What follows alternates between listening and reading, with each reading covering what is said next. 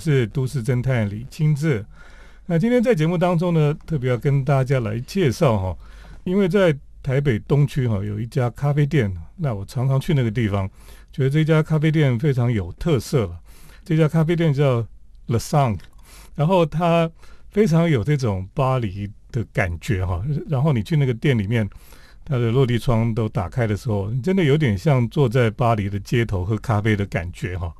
那今天很开心，是因为我们今天终于可以把这个咖啡店的老板哈请到我们的节目来。那咖啡店的老板不是一个什么老先生或是怎么样，像巴黎很多老的咖啡店哈都是大叔开的了哈。那这家咖啡店，我们在台北这家咖啡店呢，诶，老板居然是一个小女孩哦。好，今天我们请到就是乐上咖啡店的老板哈，Vivian。你好，Vivian 以前在台湾是念什么？我是念服装设计，是，对，然后也后来有去巴黎工作，可是你为什么回来会想要开咖啡店呢？因为我那时候在那边工作的时候，就可能比如说我们下班之后跟同事有时候都会去路边的咖啡店，因为他们就是从早上开到晚上，那早上就是除了咖啡早餐以外，晚上就是延伸到酒啊，或者是晚餐、午餐都有。然后我们可能下班的时候就会随便找一间，然后坐在角落转角。喝个酒，喝个咖啡，其实都可以。我觉得那个蛮享受的。然后加上夏天的时候，光线其实很好，就是觉得工作完真的是放松一下。嗯那我那时候觉得台湾好像没有特别有这种类型的咖啡厅。嗯哼，对对。呃，你以前是念服装设计哈，那为什么会跑到巴黎去工作？其实我觉得那边很漂亮，嗯，然后我想说去出国待一阵子看看。的确哈，那你你这学服装设计哈，然后后来居然开了咖啡店。我想这个咖啡店，你觉得你以前念服装设计对你开这个咖啡店会有影响吗？我觉得有诶，因为念服装设计之后进去，我觉得看到的东西跟平常以前认知的美，就是其实。不一样，嗯，对。然后我觉得服装设计就是让我的其实对不管是建筑或是衣服或是各种东西的美学，我觉得帮助很大。我也觉得这样是蛮好的一种训练哈，因为我们学设计哈，其实不一定就说你你学建筑你就一定要当建筑师哦，或者说你你念这个服装设计，将来就一定是服装设计师，其实并没有这样，它其实就是一个美感的训练哈。那像你念了服装设计，我觉得你的美学上面应该是跟别人不太一样，而且到你的店你就可以感受到哈你的美学啦，应该这样讲。因为我们常常说一个咖啡店哈，这个店的主人就是这个咖啡店的灵魂一样啊，就是那个主人他的美感啊，或是他对这个咖啡店的想法，基本上都是会整个呈现在这个咖啡店上面哈。所以你你是去了巴黎之后，你是回来才想开咖啡店，还是在那边就想开了？其实是刚好就是因缘际会，就是刚好有这个空间，嗯，所以可以开一间咖啡厅。对，这个咖啡店，我跟听众朋友来描述一下，或者是大家可以在网络上看他们的照片哈。那这个咖啡店不是装潢的富丽堂皇了哈，因为像欧洲有那种非常古老、非常华丽的咖啡店也有哈。可是他这家咖啡店基本上是一个比较看起来是很很简单哈，然后装潢也是非常的朴实啊，应该这样讲，连地板呢都是那种旧的废料去铺的。对我那时候我们是去找就是回收的老木料，对老木料来做哈。那我想它最大的特色就是它的整个墙面哈都是落地窗啊哈，那落地窗到了这个平常天气很好，它就全部都打开了，大概一年当中。几乎很少关起来哈。嗯，对对。为什么你们会想要做这个落地窗做那么多？因为那时候其实我在巴黎或是欧洲蛮多的咖啡厅，因为他们的夏天其实是不需要空调的，不需要冷气，所以他们可能就是窗户开门开着，然后就让空气可以流通而已。对。然后我就是觉得那个还不错。对。所以这个咖啡店大概这个落地窗全部打开哈，是一个很大的特色了哈。好，等一下我们再请 Vivian 来跟我们谈谈他这一家非常特别的咖啡馆。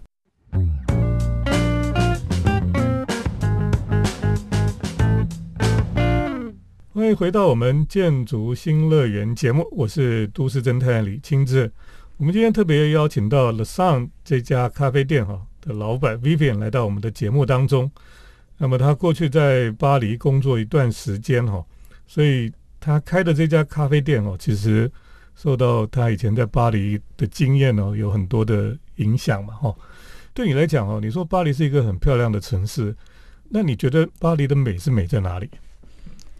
我觉得美是呃美在。建筑啊，或是它的光线，因为他们那边其实不常下雨，要下雨的话也是一下下雨，所以其实就是走在路上，你看过去的时候，其实整个心情都很好。就是我以前休假的时候，我也很常没事，我就是一定会出门乱走，就不太搭地铁，就是走个三四个小时到处晃这样子。我觉得他们其他也很好的地方是工作的部分，因为他们就是比较不会。觉得我工作就是要一直加班，时间到了下班，那可能就是天气好的时候跟朋友就是买个酒啊，买个小食物，然后外带到运河旁边或是公园，就是坐着大家就那边聊天喝酒。我觉得他们能知道怎么享受生活，我觉得这个蛮重要的。我在那边就是也有稍微就是学会怎么样放松。嗯哼，对。哎，我觉得的确是你看，每次黄昏哈，那个塞纳河边都一堆人就在那边喝酒啦、吃点心啊等等的哈，就是好像这个城市是很多的空间，让你可以很悠闲的在那个地方，像公园里面有很多的铁的椅子啊，你可以坐在那边享受这个悠闲的时光哈，然后再喝杯咖啡，就觉得巴黎人的确是还蛮会享受的。哦，这个可能是台北的人。或是说，我们台北比较缺少这样的空间哈，像我们的河边都不能去那边那么悠闲的，好像河边都臭臭的，要不然就是河边都是那个快速道路，然后就合体，然后你都不会想要去河边，河边也没什么好看啊，为什么会这样哈？嗯，没有，我觉得可是他们好处是因为他们有限制那个住宅的高度哦，所以不会觉得有东西挡在前面，就是没有压迫感。对，对对对。而且你可以看到，在巴黎哈，就是到处你就可以看到，即使是墓园都很漂亮，对不对？对我像我去巴黎都很喜欢去墓园散步，很多人去墓园散步哎。对，你看那个坟墓哈，每一个坟墓都很像，他们还有很多的雕塑在上面，很像美术馆一样啊。所以我常常去墓园也会去扫墓啦，就是说去看那些有名的人的坟墓哈。对，有而且有很多墓园，就是他的坟墓是做的很漂亮。对对。所以巴黎基本上我们讲它是艺术之都哈，就是你在那个城市里面生活，你就是会被感染。其实学设计哈、学艺术的人哈，真的是要去巴黎待过一阵子哈，这样的话你就可以感受到什么是真正的美了。那你觉得你去巴黎游学哈，那像你这个店里面，到底哪一些部分你觉得比较有从巴黎得到一些影响？你知道我常常去你的店哈，我就发现大家去那边就会。就是特别穿的比较漂亮哎，是可能就是想要来拍照。对，拍照是一件事情。就是说，我觉得你平常哈，我们台湾很平常的空间哈，人家不会想要穿的很整齐去那个地方。可是去你的店，大家会想穿的比较整齐。你觉得这个是有影响吗？跟你的空间有影响吗？我觉得大家可能就是想说来放松，然后顺便可以拍一些漂亮的照片。嗯，确实。对对，所以会大家会稍微打扮一下，然后有一些人会特别打扮，他们觉得是巴黎的样子，或是法国人的样子，所以就会感觉拍起照片很像在巴黎一样。对，事实上我我觉得这个非常有趣了。他因为他那个店哈，其实也是一般的公寓的一楼而已。对哦，可是如果单拍一楼的地方是很漂亮，可是如果你拍整栋建筑是很丑的，因为上面都还是铁窗，还是晒衣服这样子。可是，一楼就是很漂亮，就非常突兀了哈。对对。可是，如果从室内拍出去，因为对面是小学嘛哈，所以还空间上还算不错哦。所以，我觉得这个店在台北的存在也是一个非常特别的一种案例了哈。好，等一下我们再继续跟 Vivian 来谈谈他的咖啡店。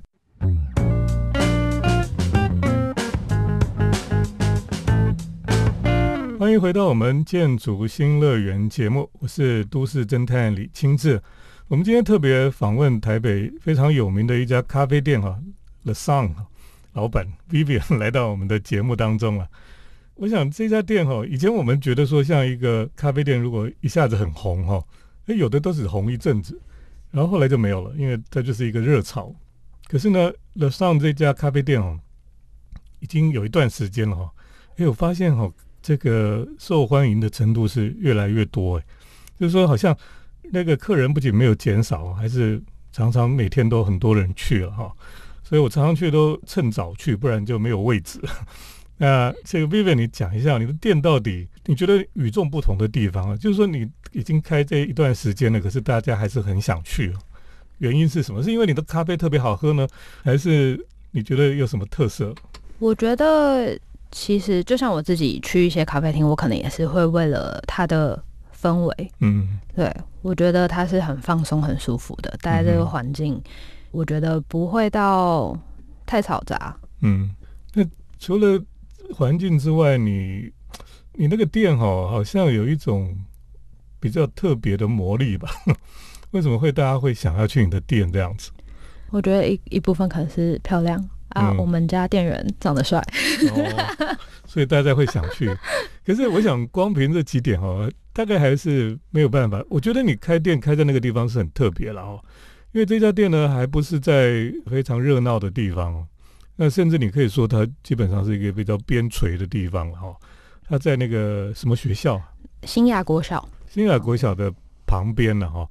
那这里呢，其实如果你搭捷运哦，根本还要走很长的路才会走到这个地方。那等于说离东区比较热闹的地方是有一段距离的哈。那当然它也有一个部分，就是它就变成比较不会那么吵杂哈。可是呢。这么远的地方要吸引人过去，的确是不容易哦。然后，我觉得你这个店的确是有你的特色了哦。你可以稍微讲一下，你们像餐点都是你做的嘛？对，对，像你的餐点跟一般的咖啡店也不太一样，是比较像巴黎的餐点吗？对，就是我店里会有几款是法国当地的咖啡厅可能都会有的品相，像库克太太、库克先生。再来是肉桂卷，我觉得我们家肉桂卷比较特别，是平常台湾比较常见的都是偏美式的，嗯，那我们的话是偏欧式，是缠绕式的，然后也比较不是有 cream cheese 那种那么湿的口感，然后也不会太甜，对。然后像你们的餐点里面都会有像是有很多生菜啊，酸种面包，对我很喜欢酸种面包，对，这个都跟一般台湾的咖啡店是比较不一样啊。你说巴黎的咖啡店都比较是这样吗？也不一定，其实他们有分比较老派跟新一代，就是经过咖啡新浪潮的咖啡厅，所以他们提供的东西其实蛮不一样。老派是怎么样？老派的话，就像大家说，就是可能他们的美式是袜子水啊，或者是那种，嗯，对。但是有一些是老派的话，咖啡豆可能会用偏生培的，嗯哼。但是他们的餐点的选择就比较多，嗯，就是从排餐啊到早上可送或者什么基本的，是开一整天对不对。对他们就是开会开一整天，对。然后那如果像新一点的话，他们可能就有偏向比较常见的那种早午餐，嗯，对，比较精致一点。那咖啡的话，其实我觉得也都蛮不错的，嗯嗯。所以你的店就是有好吃的餐，有好喝的咖啡，又漂漂亮亮的。所以这个在台北现在算是还蛮受欢迎的一一个原因之一了哈。对对，那我觉得其实你的店哈，我一直觉得很特别，是为什么它没有很华丽？因为我们总是觉得说一个咖啡店要开，它可能设计的时候，它可能要花很多钱去装潢哦。你有花很多钱装潢吗？还好，还可以。对，我想你没有花到太多钱去做那个很华丽的装潢。可是感觉是非常的很朴实耐用这样子哦，啊，可是我觉得你那个最重要就是它的空间是一个很舒服的空间了哦。像疫情期间，我也会很想去，是因为你们的那个落地窗都开着哈，对，大家觉得很安全哦。因为那时候你去封闭空间，大家会吓死这样子。对，好，等一下再继续跟大家来介绍这个 La Sound 咖啡馆。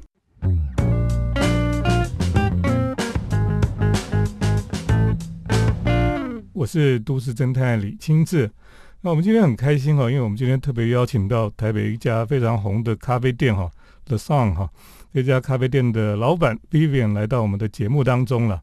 那么他以前去巴黎工作，然后回来就开了这家咖啡店，所以这个咖啡店多少是有带着一种巴黎的感觉哈印象吧。所以很奇怪的，很多人都很喜欢去你的店哈。然后有人说你的店是小巴黎，因为他们不会念你们那个店店名，嗯，所以他就说这个是小巴黎这样子。那的确是有一种在欧洲的感觉了哈。那很多人去咖啡店就是希望能够，诶，有时候脱离一下现实哈。那么到一个空间里面去，可以诶想象自己就是好像到欧洲去一样哈。那你的店的确是有这种魅力了哈。不过你开店到现在，你有没有遇到一些？客人比较令人觉得很讨厌的，就是说对你们店家来讲哦，什么样的客人的行径哦，你们是比较觉得不妥当的？因为有些客人他们可能会希望可以拍漂亮的照片，那餐点上了之后，他们会就是除了拍餐点，还有拍自己的照片。那有时候餐点其实放了个。一个小时，甚至比较夸张到一个半小时都有那种，就是看起来咖啡一定也不好喝了，餐面包可能也硬了。对我会觉得不是为了真来吃了，他们只是为了拍照而已。对，我会觉得有点可惜，毕竟就是我们很认真的店家都是很认真在准备饮料跟餐点，所以就是希望大家还是可以尽快拍完照，尽快吃。嗯哼，对，这我觉得的确哈，因为。很多店家真的是非常用心在做咖啡、做餐点哦，然后就看到这些，特别是这些网美，好像就拼命拍照，然后都不吃也不喝，然后那个咖啡根本都冷掉了，喝也不好喝了哈。然后那个餐点放放那么久，就是有些人真的他去他目的不是为了喝咖啡吃东西，他只是为了拍照了哈。那这些咖啡店里面有什么样的行径，你你们也觉得比较不妥了？可能就是。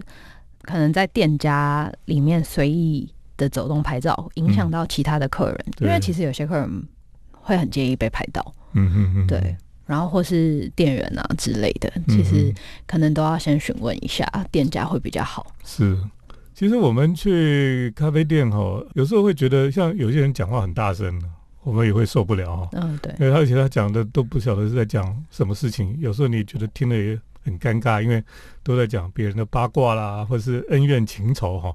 那干我什么事？我去咖啡店，我就是想要呃享受一个比较悠闲的时光，然后都在听你心里面的苦读的事情哈，就觉得很很痛苦这样子。其实，在咖啡店有一个比较大的原则，就是你不要去造成别人的困扰了哦。对，就是像在日本人，日本人去咖啡店也是，他们很怕在公共场所哈造成别人的困扰。好，那我觉得我们在台湾也是，我们去咖啡店去享受喝咖啡、吃甜点的时候呢，我们也要学习哈，这个不要给别人带来困扰了哈，不要给别人、不要给店家 带来困扰这样子。那我其实很佩服哈，在台湾可以开这些很棒咖啡店的这些老板们啊，因为我我觉得他们其实帮我们在这个都市里创造出很多这个生活里面很像绿洲一样哈，就是我们在这个都市里面很像在一个沙漠里，然后你可以去。找到一个地方可以休息一下，我觉得都都是很棒的。所以我每天会去找一些咖啡店，然后去那边喝喝咖啡，其实也是让自己的心可以安静下来。哦，那像你们的咖啡店，我也很喜欢去哈。很谢谢你帮我们这个城市设计了这样的一个咖啡店出来。好，我们今天很谢谢 The Sun 咖啡馆的老板 Vivian 来到我们节目当中。谢谢。好，接下来呢，也就是都市侦探的咖啡馆漫步单元。都市侦探的咖啡馆散步，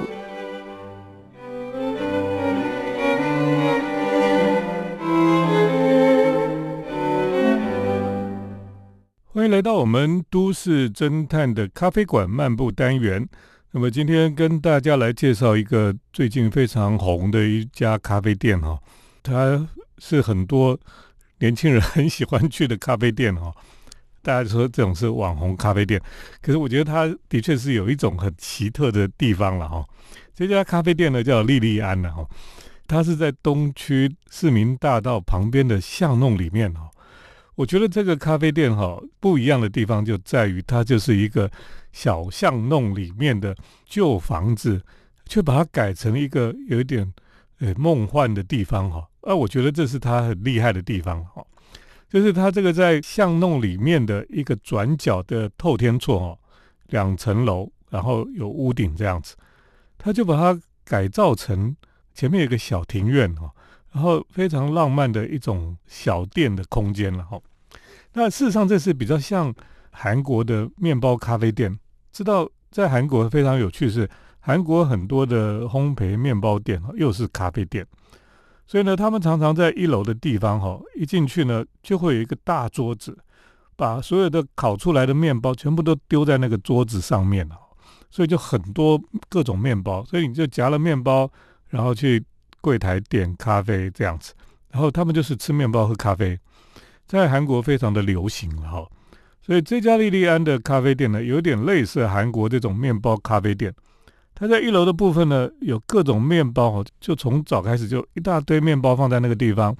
所以呢，呃，你就去点面包，然后给他点饮料，然后就在一楼、二楼，甚至屋顶呢，它都有座位区了哈。呃，本来旧旧的这种老房子哈，被整修的非常优雅舒适了哈。当然，它二楼有卖一些古董的这个。古物了哈，然后还有一些小小的首饰啊等等的。那另外呢，屋顶哦，屋顶也被安排成为一个空中屋顶区的一种座位了哈。当然天气很舒服的时候，坐在屋顶也是蛮开心的事情。可是呢，天气热的时候呢，屋顶就没有冷气啊，所以可能就比较辛苦哈。在这个店里面呢，很多种面包了哈，像有什么明太子尾鱼面包哈，其实还蛮好吃的。不过呢，这个店哈，就是这样的老旧房子哈，居然可以改得那么优雅，所以每天哈，这个客人络绎不绝啦。我觉得各种年纪的人都有，他们都想到这个小小的房子里面来哈，然后来体验一下，到底这种空间哈，到底是什么样的空间？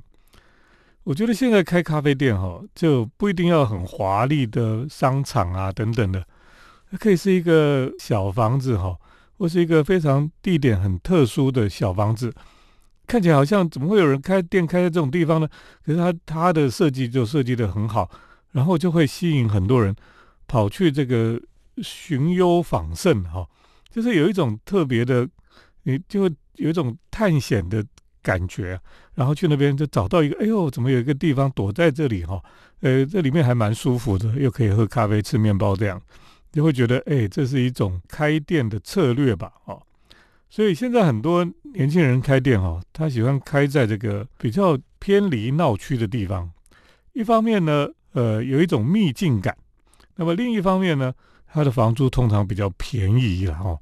所以呢，房东本来想说，我这个烂房子在这个偏远的地方，应该也很难租了，哈，做生意应该也很难。结果呢，这个店家去了，哦，就把整个房子弄得很漂亮。应该房东也会开心吧，哈，可能过几年他就开始涨房租了，哈。不过这种店哈，的确是有它的特色了，哈。那当然，现在这个店是很多人会去的地方，所以如果不早点去呢，通常也不见得有位置了，哈。